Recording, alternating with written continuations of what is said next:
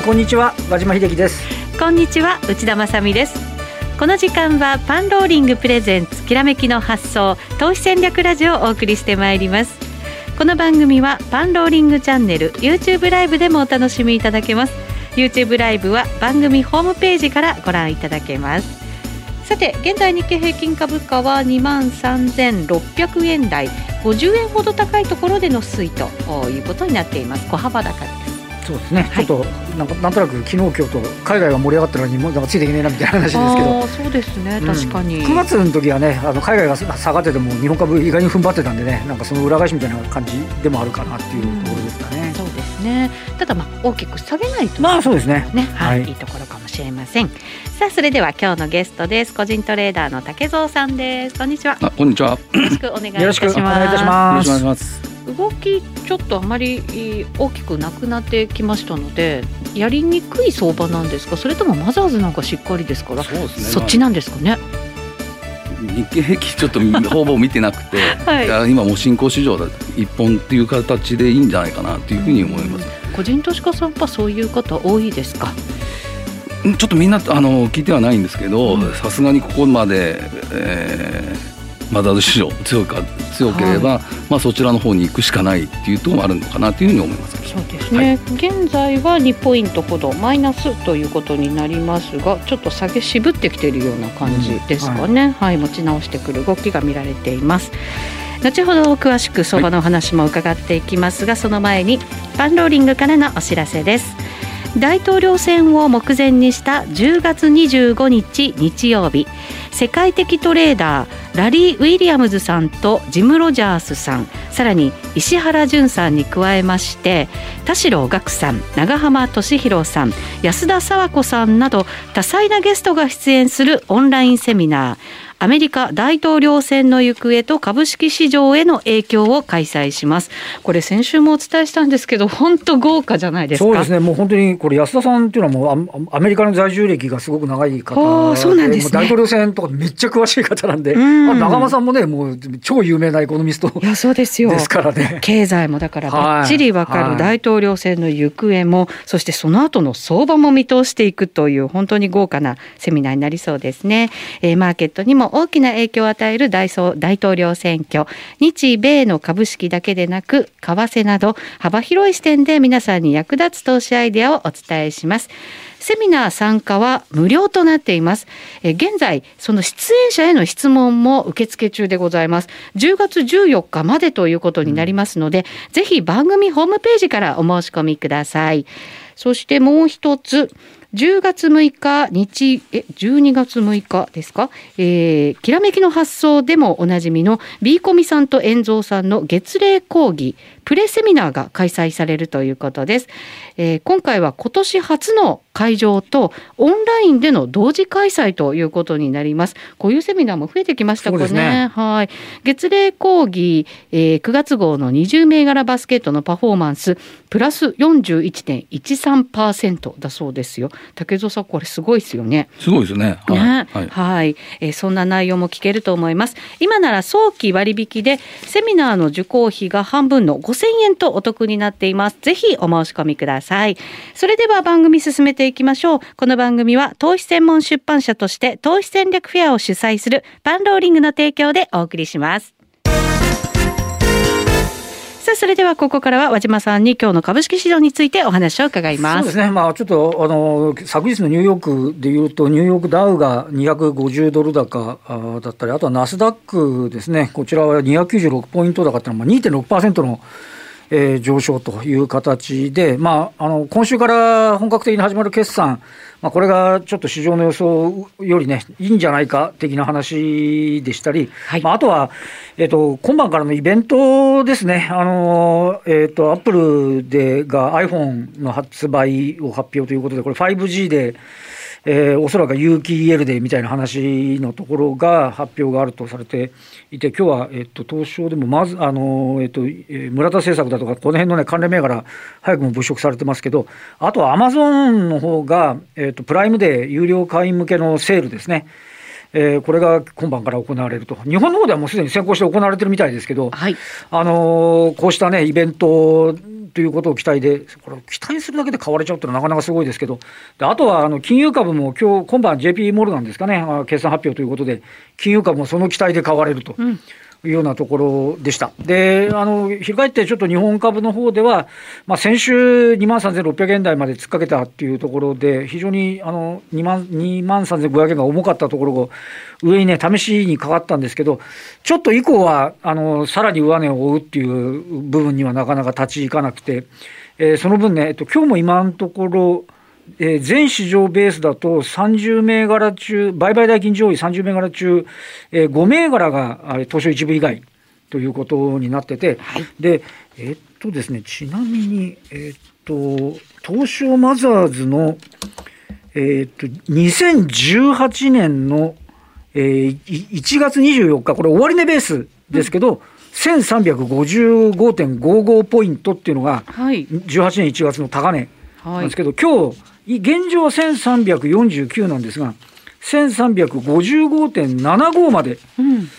えー、朝方買われる場面がありました。ちょっといよいよね、あのすごい、あの大きな節というか、そこから今年の3月まで鶴瓶落としに下がってたんで、はい、それを7か月で、あの埋め切ろうかっていうね、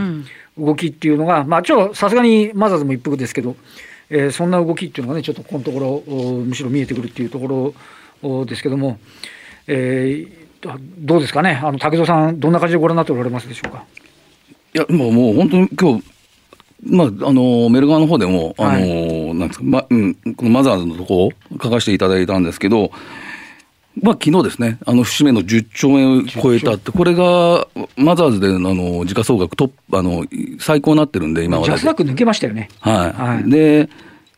翻ってみて、去年のあの12月30日、ここが6兆4400億なんですね。で、プラスだから3兆、3兆6000億あのプラスになってるってことですね。5割ぐらい増えてるってことそうですよね。で、あの、何でしたっけ、あの3月の暴落時、はい、あの時は4兆4000億円まで下がってたんで、じゃあもう倍以上、あの時価総額増えてるってことになるんで、やはりここのマザーズっていうのは、あの相当伸びてるなという印象でした、ね。3月の時で信用の評価損益率マイナス20%とかね、なんかもうみんなもう、もう絶望の節みたいなところから、やっぱりなんか在宅トレーダーとかがなんかきっかけだったんですかね、なんかね。そうですね。まあちょっと昨日見たんですけど、やっぱメルカリはじめ、あはい、あの、まあベースだったり、この、あとフリー、あの、弁護士ドット、この上位15銘柄だけでも2兆5000億円ぐらい、あの去年のあの時価総額より大きくなってるっていうことだったんで、やはりあのテーマ株物色っていうのがあるのかなというふうには思いました。あれも終わりそうで終わんないっていうかね、非常になんか強い動きが継続してますよね。もうあれだけ上がっちゃったのにまだ上がるのみたいな。もう毎日のように脱ハンコ、脱ハンコって、あの、まあ、官僚にしてもね、あの、菅さんにしても、はい、もう出てくれば、追い打ちをかけられるなんかきますよね。また弁護士ドットは昨日その脱犯行のあの規制改革推進委員会に沿った形でのあの部署を設置したとか言ったら、また変われるみたいなね。だからもう一時期のあの IT バブルの時のそういう何かなんか見出しだけでも買われちゃうようなそんな感じはちょっと思いましたけどね。はいあとは海外でもナスダックが、えっ、と、1万2056っていうのが9月2日の史上最高値なんで、えっ、と、昨日が引け値ベースだと1万1876。もう取引時間中あたりだと、もうこれもまたね、見えてきてるっていう、アメリカも結局、なんか、大統領選がなんだ、ね、大統領のコロナ感染がどうだみたいな懸念材料、米中どうしたみたいなところが、結局、だから高値抜きそうなんですけど。いや、昨日もちょっと見たんですけど、やっぱアップルとアマゾンだけで、はい、売買代金も6兆円近くやってて、ね、今日。東証東京の3日分じゃないですか、それ、6兆円。だから今日見たら、東証一部全場見たら、1兆円いってなかったんで、ね、ちょっとその辺は寂しいなっていう印象は持ちましたけどね。はい、すごいですねはい。それではこの後はゲストの竹蔵さん中心にお話伺っていきたいと思います。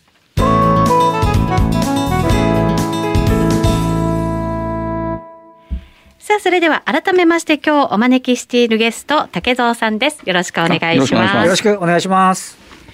さてどのあたりから伺っていきましょうか引き続きあれですか？菅のミックスそうですね。そのあたりからいきましょうか。これ資料も出るんですかね？はい。YouTube ライブぜひご覧になっていただければと思います、えー、菅さんの政策を改めてまとめてくださっています。まあ、前回、まあ、ここに来た時も、うん、あの確か言ったと思うんですけど、はい、やはり具体的にあの言われるっていうのが特徴なあの首相だなっていうふうに思いました。はい、まあ、この1か月にしてもやはりあの脱ハンコ先からずっと言ってますけど、はい、あとオンライン診療だったり、あとはマ,、まあ、マイナンバーカードですよね、まあ、この辺がもう次々、あの毎日のように出てくるんで、それに合わせてマザーズ市場の方に、まあ、関連銘柄が多いというところで買われているような印象があります。うん河野規制改革担当大臣なんかもそれに即応する形で、あの、行きますもんね。だから早いですよね。ね省庁脱ハンコってね、その場で行って、あのやらないんだったら、ね、あの担当変えるぞみたいな。流れはなんか一気に来てるような感じもしますよ、ね、これ今、地方の方も結構早くあの脱ハンコの部分はなってると思うんですけど、まあ、ここまだ反対勢力の方がまだまだ、なんですか、言ってないのかなっていうとこもあるので。自民党のあの、あの、ハンコ切れっていうのはね、ね。あの山梨かなんかですかね、あの、あのやっぱりハンコの産地のところがね。一個反対しましたけど、ね、一個反対してますけど、声としてはそんなに大きくない大きくないなっていう印象ですね。うん、まあ、これからやはり、あの、オンライン診療だったり、あの、この教育の部分もちょっと、あの、子供さんいらっしゃると、これ、家でやるとなったらっていう問題もあるんでしょうから、まあ、このあたり、今から問題になってくるかなというふうに思ってます、はい、オンライン診療もあんだけ日本医師会が反対してるのに、それもなんかあっという間にかぶせてって、ね、行政改革だって言っちゃって、なんか、定着しそうな勢いですもんね。でね。今、勢いは感じますよね。はい。あとはあれですよ、携帯電話の値下げだとこれ、まあ、まあ、その、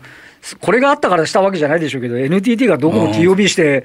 ね、要はあの利益、ドコモの利益取り込んで、値下げ原資みたいなね、あと 5G にするみたいな、なんかいろんなものがなんか、どどっと動いてる感がありますよね。なんか一番早くできそうな、なんかこの携帯電話の引き下げが、まあ一番現実味を帯びてきてる、ね、来年の春にはなんか下がっちゃいそうなムードですもんね、なんか見てる感じはね。はいまあそんなことだと思いますね。まあこのマイナンバーカードにしてもやっぱり今、ちょうどキャンペーン中終わったのかな、はい、やってて、まだそこまで普及してないということは、そうですね、やっぱ国民としては、なかなか作りづらい面もあるのかなというふうにはちょっと思ね、やっぱりあのなんか申し込んでからの間っこ来てね、またなんかそれから手続きしなきゃいけないとか、なんか、いや、それがやっぱりちょっとなんか、あの行政改革しなきゃだめじゃないかみたいなね、感触すら感じますよね。うんまあ、その辺をなんか一つ一つあの今後もこの菅さんの政策見ながらあの見ていく、まあ、今株価も結構ね高いところに来てるんでしょうけど、まああのまあ、売買する方から見ればあの毎日こう変わったテーマとかあるんでそれは面白いかなというふうに思いますけど。はい、これあと GoTo キャンペーンの観光なんかもそうですけど、ついこの間までも GoTo なんかやっちゃだめだみたいな話だったのが、予算が足んなくなるぐらいまでみんな使ってるっていう、なんか、いや、これ、すごいですよね。まあ、先ほどちょっと和島さんにも話しましたけど、やはり安いですよね。ね、うん、そうですよね。あのこの前ちょっと一回見ましたけど、で、まあ、その次の日に、今のその問題になってる予算が足りないとかいうふうになってましたけど。まあでもやはり今まで動いてなかった分、ここで動こうっていう人もやっぱたくさんいるのかなっていうふうな印象ですね。はい、ですよね。これいつも言うんですけどちょっとジビエっていうのがジビエって何ですか？ジビエってジビエでしょ？そう鹿とか鹿ですよね、はい、これこれを、はい、あの今農業農業地あの荒らすのが出てきてるらしくて、はい、そこの自民の会長やられたのが実を言うと菅さんだったらしくて、で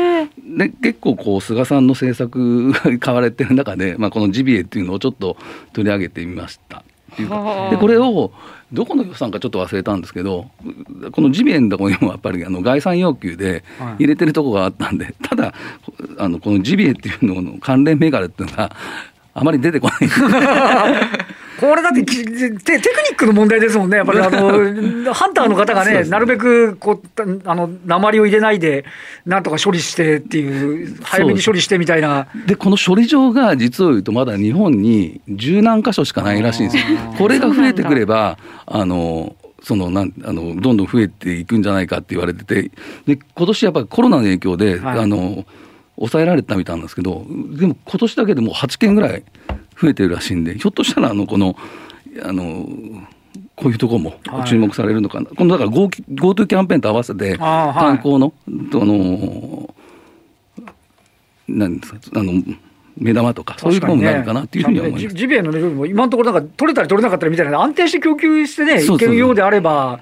確かに地方行った時に、あそこでそれをいただこうかみたいな話になってくると、また一つね、あのなんかあの株式のテーマになりそうな感じですよね。問題はだから、これ、農業のとこを荒らしに来てるっていうんで、はい、そこの被害が大きいっていうのがあるんで、はいはい、まずそそっちの方が問題なのかなっていうので、ちょっと取り上げたってそうですね、はい、やっぱりこれ、あれですもんね、あのあのやっぱりね、ちゃんとめあの食べてあげるっていうのもね、あの非常に重要だと思いますよね。それなんか菅さんがちっちゃい子、熊食ったって言って、熊を食べて育ったっていうのがあって、でそそれからなんかこのあのジビエの会議の議長になられたっていうのがちょっと書いてあったんですね。はい、あとは次はどうですか？じゃあ注目会議ですか？これ規制改革推進会議がまさにあの脱犯行とかやっただから私この前言いましたかね？あの安倍首相の時って投資未来会議だったと思うんですよ。はい。一番の中心、あの政策の中で、うん、これを菅さんが廃止したんですよね、思いっきり。あで今まで自分があの見てきたときにあの、こういう政策テーマ株を上げるときって、投資未来会議の中からこう選んだりしてたんですけど、それをいきなり菅さんが、ここは経産省感覚だなので、切りますって言って、でも昨日ですかね、もう配信しますってニュースが出てて、で今回、重点を置くのっていうのが、この規制改革推進会議だったり、まあ、このデジタルガバナンス 閣僚会議って出てたんで、やはりこの辺をメメインに。えー、してくるのかなと思って、まあ、この辺りを今度中心に見ていった方がいいのかなっていうふうに思うんですね。将来の未来の投資より足元の規制改革って感じ。そうそう なんですか、ね、おっしゃる。だからこの規制改革推進会議の中で話し合われてるのが、あの先ほど言われた脱ハンコだったり、ね、あのオンライン診療だったと思うんで、はい、だからまさにこの、そうですね、あとテレワークとかあるんで、もうそれがちょうど今、議題になって、そのテーマ株が今来てるような印象ですね。まあ、でも規制改革をすることで未来のものが育っていくっていうことにはなるんですかね、そうするとね。これまずだからあれですよねこの前あのちょっとマイナンバー調べて、うん、あの IT ブックだけのホームページ入ったんですけどやっぱり 官僚だけで5つぐらいの部署に分かれるんですよね。うんだからこれがもう縦割りになってるので、はい、あのマイナンバーカード一つ作るのに。だからそこ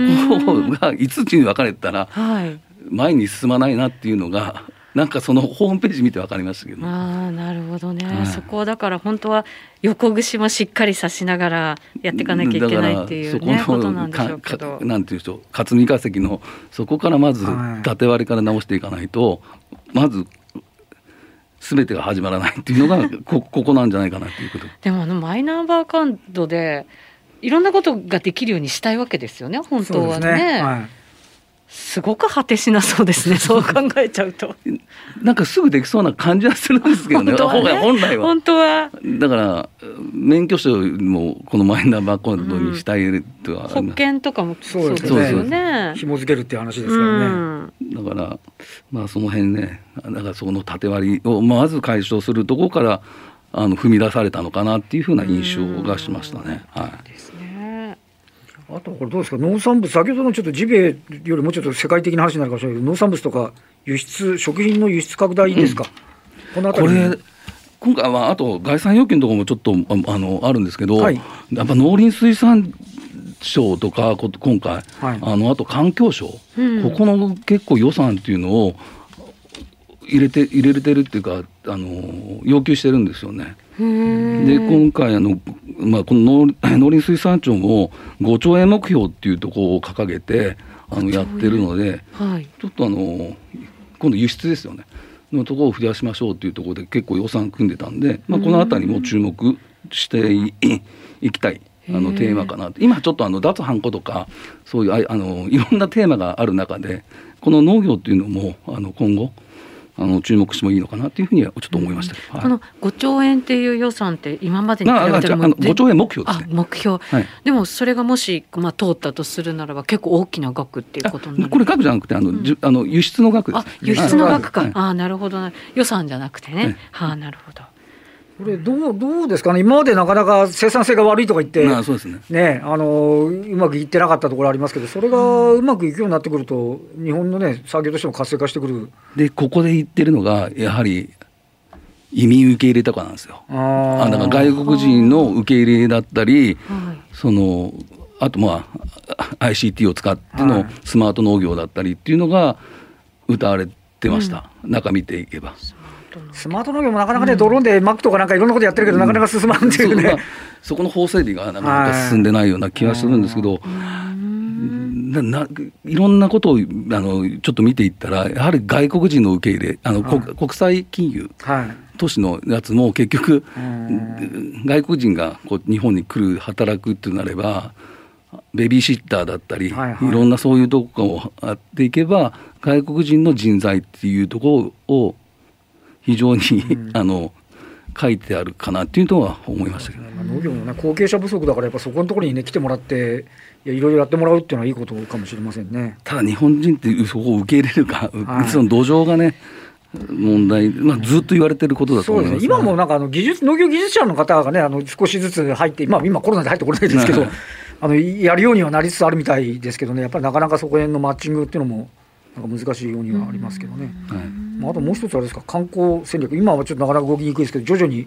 動いてくる感じにはなりますかね。やはりこの観光っていうのは、まあ、先ほども言ったけど、GoTo キャンペーンで、まあ、とにかく、あの何でしたっけ、一番最初にあのインバウンドを進めたのも、まあ、菅さんって言われてるんで、まあ、この辺あのインバウンド需要っていうの戻ってきて、まあ、今、日本ですよね、日本も外国人受け入れ体制を整えましょうっていうのも言ってるので、まあ、このインバウンドもあの早いうちに回復、ひょっとしたらするのかなっていうふうには思ったりはしましたけど。はい。フランスとかイタリアの観光客の数が事故より多いですからね、日本もやっぱりそれぐらいになってこないと、3000万とかじゃ、もしかして足んないのかもしれないですよね、平時に戻ったらですね。そうですよね、はいこんまあ、全然話別になるんですけど、今今日の日経でしたっけ、あの不動産にあの日本の不動産買うっていうのは、やはり日本の安今回、コロナだってやっぱり先進国の中でああまり広がってないのと、やっぱり日本が安心なんだって言って、この海外の資金が、まあ、全然違う思惑なのかもしれませんけど、まあ、そういうところで不動産買ってみようかっていうお金が日本に来てるのかなというふうにはちょっと思ったりはしたんですけどね。はい今、オフィスなんかすごい余ってるみたいなんですけど、なんかだんだんなんかそういうことになってくると、またそのあたりの需給の引き締まりも期待できるかもしれません、ね、そうですなんかね、はい、はい、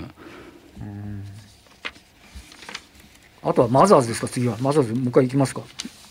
まずはちょっと計算したんですよね。あの、この個人さんってやはり外国人の、あの、非常、8月からなんですけど、非常にもう買い越しが旺盛です。特に、あの、9月からもう外国人、もう8月、あ、8月からですね、外国人投資家がもう相当買ってるのが目立ちました。で、個人さんももう、あの、まあ、個人さんもずっとまず結構買い越してて、ここに来てまた、あの、買い越しに転じてるっていうことが目立ったかなというふうに思って、あの、ここに書かせていただけ、で、本来ここまで、あの、買いが両方続くと、はい、一旦ちょっと調整もあっていいのかなっていうふうに、まあ、睨んでいるんですけど、やはり資金の行くとこっていうのは、今とりあえず、日本でやったらマザーズ市場の、うんそのテーマ株物色が旺盛なのかなというふうには思いましたね。はい。あと個人的に思うんですけどあの結構あの NTT がどこも TOB したらでかいんじゃないかと思ったら4兆2000億要はこ投資家に還元しちゃってる形になってますよね、あれ、株主交換じゃないから。まあそうですね。ねだからカウント的にはね、あの売って何かを買ったら2ペイかもしれないけど、お高いところでのお買い上げなんで、なんかじゃあ、なんか次、なんか買ってみるかみたいな、なんか訴求効果みたいな、ここに見る限りは、極端にこの直近で増えてるわけではないですけど、心理的にはなんかね、ドコモの効果でかいからっていう感じがしないではないですよね。でも今回今後やっぱり期待はしたいですよね。はいちょうど IT バブルだったかな、やっぱり一番の時価総額トップって多分ドコモとかあの辺りだったと思うんで、はい、IT バブルの時確かあのドコモだが日本の中ではトップだったような気がするんで、まあ、その辺りはこの2社が合併して やはり世界で戦えるようなあの企業にやっぱなってほしいなっていうのはあの今日の本当アップルとアマゾンの時価総額があの売買代金見た時思いましたね。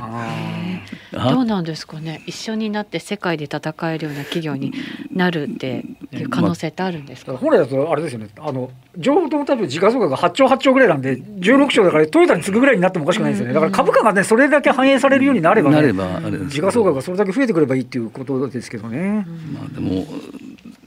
そこはちょっと本当にね期待は日本日本からなんかこう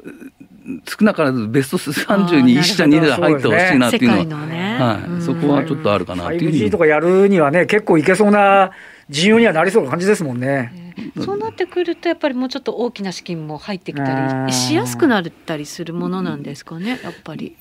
まあ、それが世界から見ての日本企業は今どういうふうに捉えられてるかちょっとわからないんですけど、